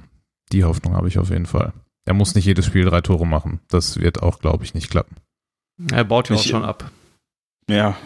ja. Enttäuschend, enttäuschend. Ich plaudere jetzt Verkaufen. noch ein bisschen aus dem schwarzgelb.de Nähkästchen. Wir haben nämlich, ähm, als Slatan Ibrahimovic bekannt gegeben hat, dass er ähm, LA Galaxy verlassen wird, beziehungsweise dass er halt das Kapitel LA Galaxy äh, nicht verlängern möchte und Galaxy verlassen wird, ähm, haben wir äh, bei schwarzgelb.de hitzige Diskussionen intern geführt, ähm, ob Borussia Dortmund den Zlatan Ibrahimovic verpflichten sollte. Und ähm, bei vielen ging es, glaube ich, einfach nur darum, dass er so ein Typ ist. Ähm, weil die, die Gegenargumente waren immer, ja, der ist 38 Jahre alt, der hat halt in der, in der Liga gespielt, in der Bastian Schweinsteiger als Innenverteidiger Stammspieler ist, das sagt doch alles über die Qualität aus, bla bla bla. Also ich fand, das waren schon valide Gegenargumente, aber die Pro-Argumente waren in der Regel auch, ja, vielleicht brauchen wir den einfach als Typ in der Mannschaft. Es geht gar typ. nicht darum, ja, gar nicht darum, dass der, dass der äh, 70 Tore schießt, sondern ähm, dass da jemand ist, der halt einfach diese Attitüde auf den, auf den Plan legt, dass er, dass er es kann, dass er einfach mal ja, ein Typ ist. Und das war sehr amüsant, als ich dann im Trainingslager äh, bei dieser Medienrunde mit äh, Erling Haaland war und er erst äh, sagte, Slatan Ibrahimovic sei dein Lieblingsspieler und ich dann noch in einen kleinen ähm, verbalen Disput mit ihm geraten bin. Weiß ich gar nicht, ob ich das im, im nee. Malaga Marbella Podcast erzählt habe. Nein. Ähm, aber Boris wies mich eben darauf hin, dass Matthias Dersch es im Kicker Meets the Zone Podcast erzählt hat. Also erzähle ich es jetzt nochmal, wie es wirklich so, gelaufen ist. das hast du erzählt. Das habe ich erzählt. Das hast du erzählt. Dass, äh, dass Haaland mich dann zu einem Rennen herausgefordert ja, ja. hat, nachdem er mich aus Übersetzungsgründen falsch verstanden hat. Der ist halt ein Typ. So, ne? Und ähm, ich, ich mochte sein Auftreten sehr, weil er sehr gerade raus ist. Manchmal ein bisschen kurz angeboten, das ist für Presseleute nicht so geil, aber er ist halt ein Typ. So, der, der, der weiß, was er kann, der weiß, was er nicht kann und der weiß auch, wann er sich aus dem Fenster lehnen kann. Und ähm, vielleicht ist das dieser Typ Ibrahimovic, den manche bei uns gebraucht hätten oder den manche für notwendig gehalten haben.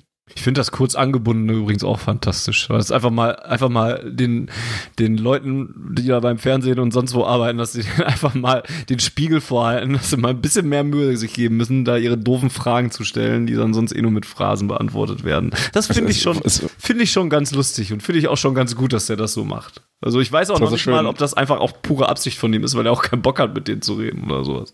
Ich glaube, das ist einfach Möglich. sehr geiler, trockener, skandinavischer Humor. Das kann es auch sein, ich. ja. Es ist, es ist nicht mal zwingend Humor. Er wurde äh, in, in Marbella gefragt, wa warum, was fasziniert dich denn am BVB? Sind es die Farben, sind es die Fans, ist es die Spielweise, ist es das Stadion? Alles. Fertig. Antwort gegeben. Ja, das meint alles. Ja. ja. Musst du dir halt ein bisschen mehr Mühe geben, wenn du den halt zum Interview kriegst, ne? Ja, du, du darfst ihm halt wirklich nicht keine Antwortmöglichkeiten auf den Tisch legen, ja. weil dann nimmt er die. Genau. Das ist wie, wie mit, mit, mit Torchancen. Legst du ihm eine vor, nutzt er die. Stark. Eiskalt ist er, der, der Norweger. Ja. Solange wir aufhören, ihn als, äh, wie, wie hieß es, der, der Bulle mit dem Babyface zu bezeichnen. Der das, Bomber mit dem, ja, oder Bomber. Ja, ja. ja, oh Gott. Bulli, ja, ja. Das war, oh, ich habe diese Zusammenfassung gesehen und ich habe mir durchgehend an den Kopf gefasst. Ja. Einmal wegen unserer Abwehrfehler und dann wegen dieses Geschreis. Ja. Naja. Gut, ich glaube, also jetzt haben wir mit Augsburg angefangen, Köln haben wir immer mal wieder so ein bisschen aufgegriffen. Ähm, möchte Ich, ich fand uns gegen Köln übrigens tatsächlich nicht, nicht, ja, natürlich war das souveräner, aber auch immer noch nicht souverän genug. Ne? Also defensiv vor allem. Offensiv war das alles gut. Da hat auch, auch Reus zum Beispiel endlich mal ein bisschen wieder aufsteigende Form gezeigt, nachdem man gegen Augsburg alleine vier Tore hätte machen müssen eigentlich. Ähm, fand ich das gegen Köln auch schon wieder ein bisschen besser. Da lief es generell besser, aber ich fand auch da hatten wir defensiv nicht immer alles im Griff. Ähm, und äh, wie Boris, glaube ich, eben schon sagte, man hatte gegen na, nach dem 3-1 tatsächlich dieses Gefühl, verdammt, das kippt jetzt noch. Und dann wurde Haaland eingewechselt und dann ist es nicht gekippt.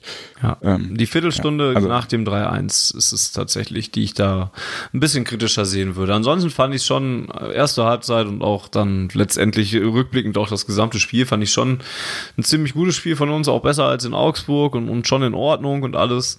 Diese Viertelstunde nach dem 3-1 ist aber, ist aber vollkommen richtig, dass äh, da, da konnte man ein bisschen Bauchschmerzen kriegen. Und wenn dann das 3-2 gefallen wäre, will ich auch nicht wissen, was passiert wäre. Ähm, ja, umso besser, dass man da noch so einen Norweger auf der Bank hatte, den man dann einwechseln konnte. du sagst es. Jo, dann äh, könnten wir einen Ausblick auf die kommenden Spiele wagen, ähm, denn so langsam gehen die englischen Wochen auch wieder los. Äh, die nächste Woche ist sogar schon eine. Samstag geht es gegen den äh, ersten FC Union Berlin, steht hier. Heißen die echt erster FC? Das weißt du nicht, Fanny? Traurig. Nö, ich habe die immer So jemand wie als du macht einen Fußball-Podcast. Ja, eben. Oh Gott. aber nicht über Union. Äh, mag voll sein. Ich habe die immer nur als Union Berlin eingespeichert. Ähm, ja, der nächste Aufsteiger, mit denen haben wir sogar noch ein Hühnchen zu rupfen, wenn wir uns an die Hinrunde erinnern. Ähm, mir macht Mut, dass es ein Heimspiel ist, weil wir immer noch in Heimspielen nochmal ganz anders auftreten als in Auswärtsspielen. Das finde ich nach wie vor sehr krass. Ähm, weswegen ich auch gut finde, dass wir viele harte Gegner noch zu Hause haben. Ähm, ja, aber ich glaube, da werde ich nicht zu viel sagen ähm, äh, und, und euch, glaube ich, nicht zu viel wegnehmen, wenn ich jetzt sagen würde, das müssen wir dann einfach gewinnen, wenn wir weitermachen wollen zu Hause gegen Union. Oder Boris? Nee, die nächsten beiden Spiele danach machen mir ehrlich gesagt mehr Sorgen. Das ist Und zwar, Dienstag. das ist sehr Nee, korrekt. nee, nee, nee, die, die, den Übergang gebe ich dir noch nicht. Wir sind noch nicht fertig mit Union. Ich, ich erwarte einen, einen tränenreichen Abschied von Nevin Subotic beim Union-Spiel. Schon wieder. Immer. Jedes Immer. Mal, wenn er kommt. Gott. Solange er keine Bude macht, sei es gut. Es- Er könnte von mir aus auch eine Bude machen, solange wir fünf schießen. Das stimmt. Ach, 5 Nevin. 5-1 am Ende einfach. Alle rasten aus vor Freude. ja. Gut, jetzt darf ich aber die Überleitung nehmen, denn am Dienstag, den 4. Februar ist es dann, da geht es dann im Pokal weiter, auswärts bei Werder Bremen. Und eigentlich, eigentlich ist das genau das gleiche wie Union. Denn wenn ich mir die Bremer so angucke, dann muss man die Bremer im Moment auch weghauen im Pokal, wenn man da weiterkommen will. Aber erstens auswärts, zweitens Bremen war jetzt auch schon länger nicht mehr gut. Bremen, wenn ich da an letzte Saison denke und an das Heimspiel, nee, das Hinspiel äh, in dieser Saison, was ein Heimspiel war. Und ähm, ja, da, da, da, ja, müssten wir gewinnen, aber ganz hundertprozentig überzeugt bin ich noch nicht davon. War das letztes Ich mein- Jahr, als wir äh, gegen Bremen zu Hause ausgeschieden sind? Ja, Ja. Gut, das wollte ich nur mal wissen. Stimmt, ja, also das war auch äh, noch. Bremen sieht momentan ziemlich katastrophal aus. Ich wollte gerade sagen, ich habe mir mal die letzten Spiele angeguckt. Von den letzten fünf Spielen haben sie 6-1 verloren, 5-0 Ja. verloren, 1-0 verloren, ja. 1-0 gewonnen gegen Fortuna und 3-0 verloren gegen Hoffenheim letzte Ja, Woche. ja. Oder jetzt am Wochenende. Gegen wen spielen die am Ja, Samstag? aber Toprak und Nuri Schein tun mir echt leid, aber sonst. Am Samstag spielen sie gegen den FC Augsburg. Mhm. Wird auch schwer. Ja, al- also die machen schon einen sehr desaströsen Eindruck und ist allerdings, kannst du genauso gut natürlich wieder umdrehen. Das ist wieder so ein Spiel, was den, äh, nee, ja, vielleicht nicht die ganze Saison retten kann oder sowas, aber was schon mal viel Wiedergutmachung bringen kann. Ne? Es bleibt zu hoffen, dass Marvin Hitz und äh, Roman Bürki von Samstag bis Dienstag sich gut ausruhen und nirgendwo anstecken. So wie letztes Mal beim Pokal. Ach, Ölschläger hat das gut gemacht. Ging auch ins Elfmeterschießen, da konnte er jetzt echt nichts für. naja, die Tore, die er gekriegt hat, hätte Roman Bürki nicht gekriegt. Ja, aber dafür gab es andere Szenen, wo Schlegel, also ich, ich fand das war. Ja, okay. der hat es nicht ganz schlecht gemacht, das stimmt. Aber die Gegentore waren jetzt auch nicht. Aber auch nicht ganz gut. Ja, das, das trifft es, ja. Ja, und dann gibt's ein schweres Auswärtsspiel, denn äh, nach dem Pokal geht es nach Leverkusen. Samstagabends das Topspiel des Spieltages. Bayer Leverkusen gegen Borussia Dortmund. Peter Bosch gegen Lucien Favre. Das ging in der Hinrunde ja ganz gut. Jens, in der Rückrunde auch? Ging auch letzte Saison ganz gut. Das war für mich immer, immer noch das beeindruckendste Auswärtsspiel der letzten Saison, weil wir da ja wirklich das komplett umgedreht haben. Das war für mich der Moment, wo ich daran geglaubt habe, dass mit dieser Mannschaft was zu holen ist. Bis zur Rückrunde.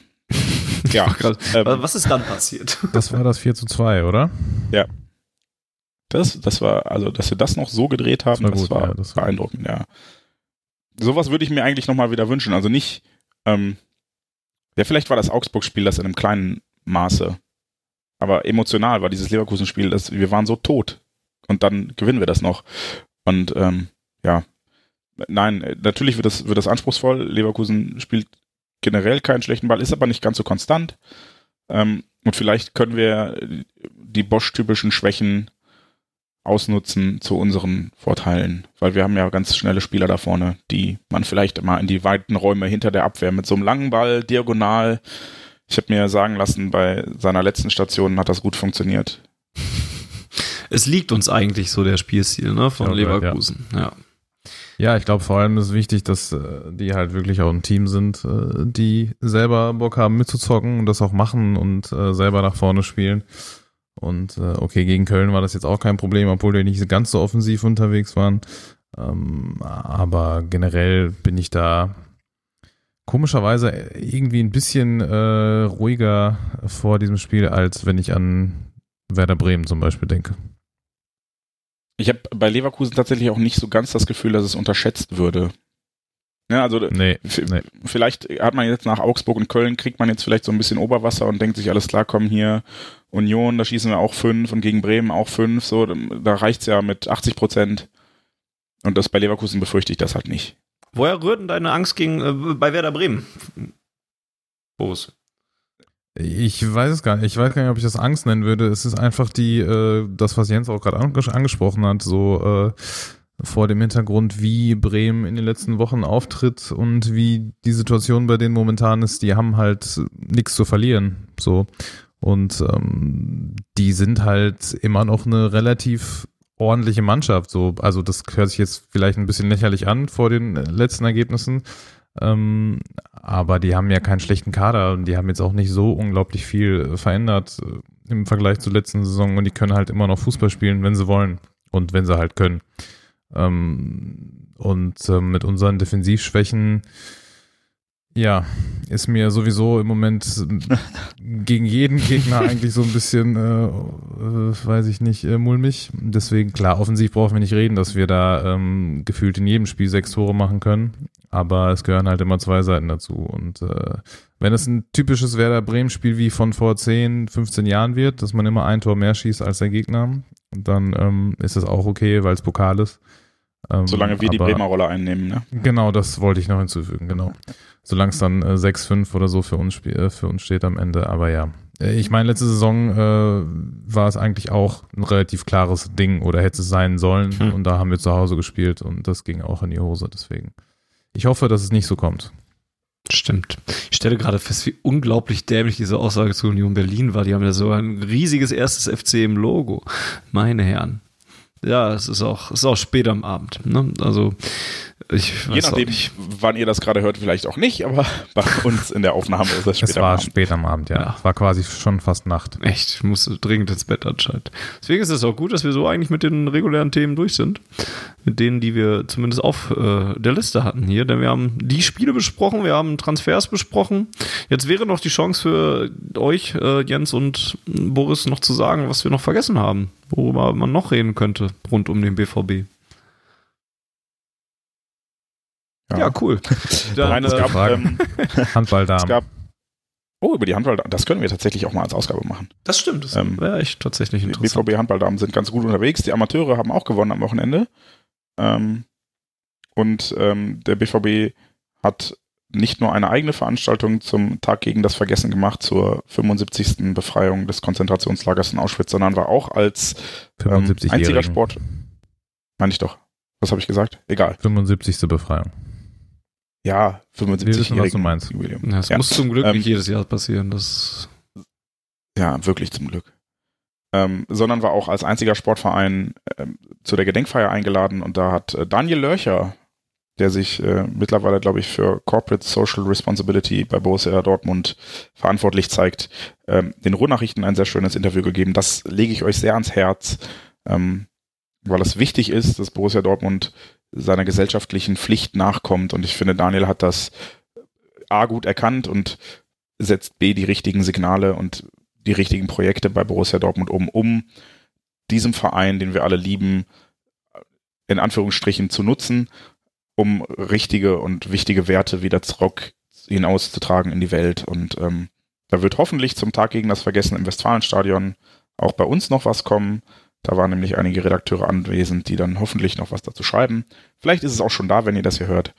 Ähm, ja, und das ist äh, passiert auch noch so rund um, den BVB. Natürlich gibt es bei schwarzgelb.de andauernd frische Texte. Ähm, Ja, da passt zum Beispiel der Kommentar, also nicht hundertprozentig, aber Michael hat sich zum Beispiel mit äh, Tönnies beschäftigt nochmal und, und äh, mit den Aussagen, die da oh ja. nochmal gekommen sind. Und weil ich habe den Text noch nicht gelesen, aber ich kenne Michael und äh, der schreibt immer gute Texte, deswegen wird der Text wahrscheinlich auch ganz gut sein.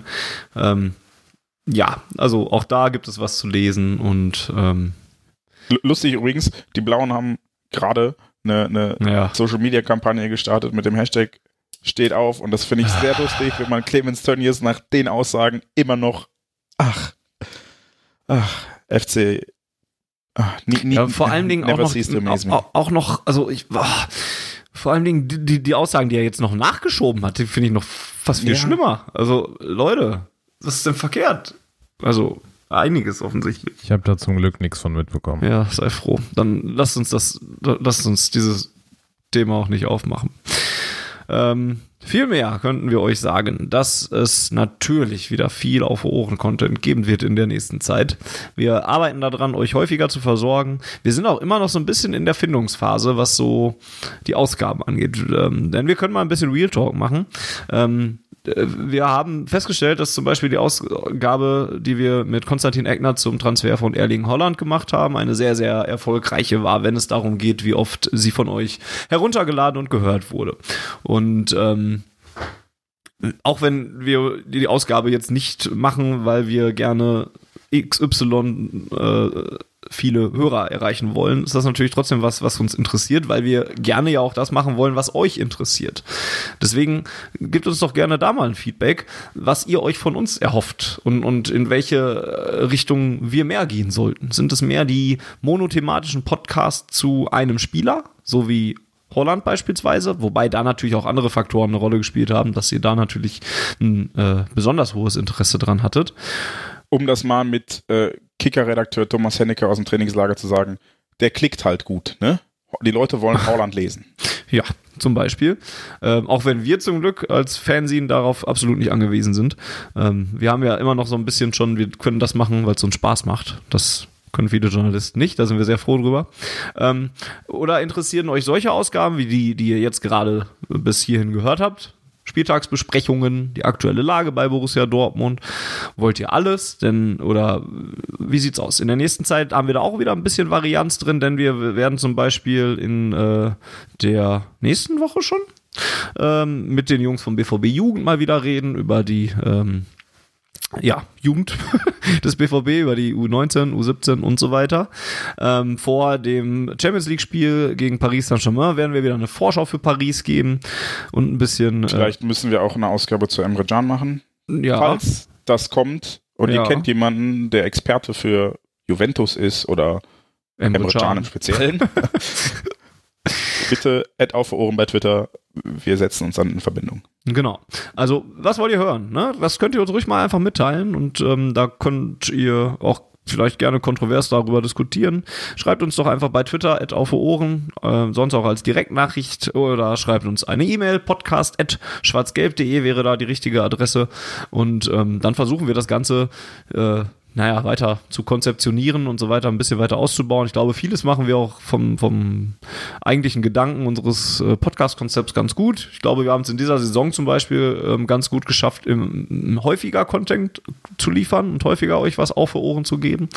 Ähm, mit den kürzeren und auch längeren Ausgaben.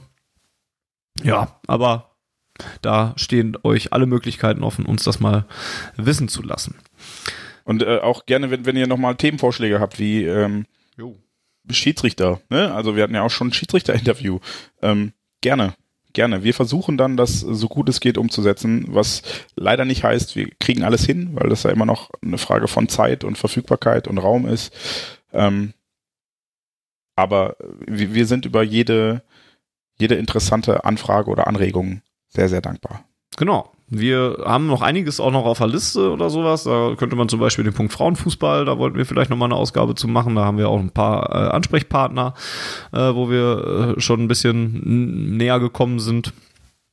Ähm, und vielleicht äh, im Laufe der Rückrunde nochmal drauf zu sprechen kommen werden. Und auch sonst ist unsere Liste eigentlich auch lang mit vielen Sachen, die wir noch machen wollen. Ähm, aber das heißt ja nicht, dass es äh, da nicht noch was Neues geben könnte, was da nochmal draufkommen könnte. Ähm, ja, in diesem Sinne würde ich sagen, das soll als 68. Ausgabe von Auf Ohren reichen. Wenn ihr schwarzgelb.de was Gutes äh, tun wollt, schaut mal auf schwarzgelb.de slash unterstützen vorbei. Dann äh, könnt ihr nämlich auch den Podcast ein bisschen und äh, schwarzgelb.de an sich ähm, ja, es ein bisschen leichter machen, äh, die Zukunft zu planen und, und die auf sichere Säulen zu stellen, sagen wir es mal so. Und ja, ich glaube und hoffe, dass ich nichts vergessen habe. Vielen Dank fürs Zuhören. Es war mal äh, eine nicht ganz so lange Ausgabe von Auf Ohren mit rund 90 Minuten. Mal das, was wir mal ursprünglich mal angepeilt hatten für dieses Format und dann niemals erreicht haben. Schön, dass wir es ab und zu Das stimmt, das stimmt nicht. Wir haben tatsächlich anfangs noch relativ Ja, ja, klar die 90 Minuten plus X, also plus 5, 6, 7 gehabt. genau. Und irgendwann, Irgendwann- wurde das X immer länger und länger und ja. 150, ja, ja. Dann Alles schon Nachspielzeiten, Verlängerungen, Elfmeterschießen, alles, alles dabei. Und mit 15, 15 im Elfmeterschießen. Alles gehabt. Vielen Dank, Jens, dass du dir heute auch Zeit genommen hast und mit uns geschnackselt hast. Äh, Du kannst mich nicht jetzt, wie, wie soll ich denn der Letzte sein, der Sag, spricht? wenn ja, sag doch einfach mal bitte gerne. Sehr gerne. Und vielen Dank auch an Boris Ebenfalls sehr gerne, immer. und euch draußen, je nachdem, wann ihr das hört, noch eine schöne Woche. Habt hoffentlich viel Spaß bei äh, BVB gegen Union Berlin, gegen den ersten FC Union Berlin. Mann, Mann, Mann. Und Hey. äh, wir hören uns bald wieder. Tschüss. Tschö. Ja, BVB.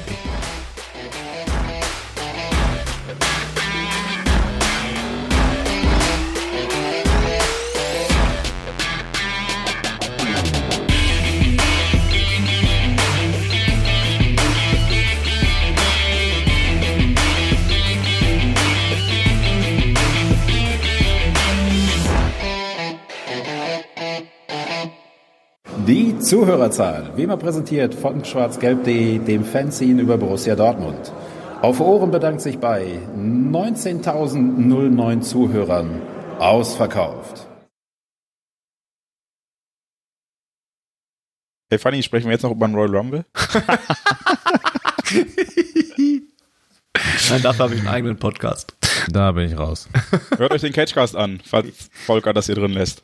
Wahrscheinlich nicht, aber hört euch den Cagecast an. Das ist immer eine gute Idee. Nächsten Freitag auf YouTube. Seid dabei. Hast du ihn gesehen? Nee, nur gelesen. Geil. Männerwampe Also war cool. di- dieses Video, was ich mir, ich glaube ein Video, was ich mir ungefähr 17 Mal angeguckt habe und das war Edge. nett. You think you know me? Und dann Ah, Das echt einfach großartig. das gesamte Theme nur in, in Jubel unterging und man einfach nichts gehört hat außer Kreischen quasi. Ja. Das war ziemlich gut. Schöner Moment. Und äh, genauso wie, wie McIntyre Lesnar raushaut, ist auch sehr laut und, und auch eine sehr geile Reaktion. Das zum Beispiel habe ich nicht im Video, sondern nur in Fotos gesehen Ja. quasi. Und wie McIntyre dann den Rumble gewinnt, ist auch geil. War ein schöner Moment. Sogar eine ganz Ja, gute Veranstaltung. Vielleicht endlich mal ein Face aufgebaut, der auch akzeptiert ist und den die Leute wollen. Ja. Wobei das bei, bei Rollins ja auch so war, als er gewonnen hat. oh, ich über, wenn ich an den Pop denke, den Rollins bekommen hat, als er in das Lesnar Reigns Match bei WrestleMania eingecasht hat. Ja, ja. Boah, Ja. Das, bei dem ging es nur noch bergab für ihn. Ah, das stimmt. Ja.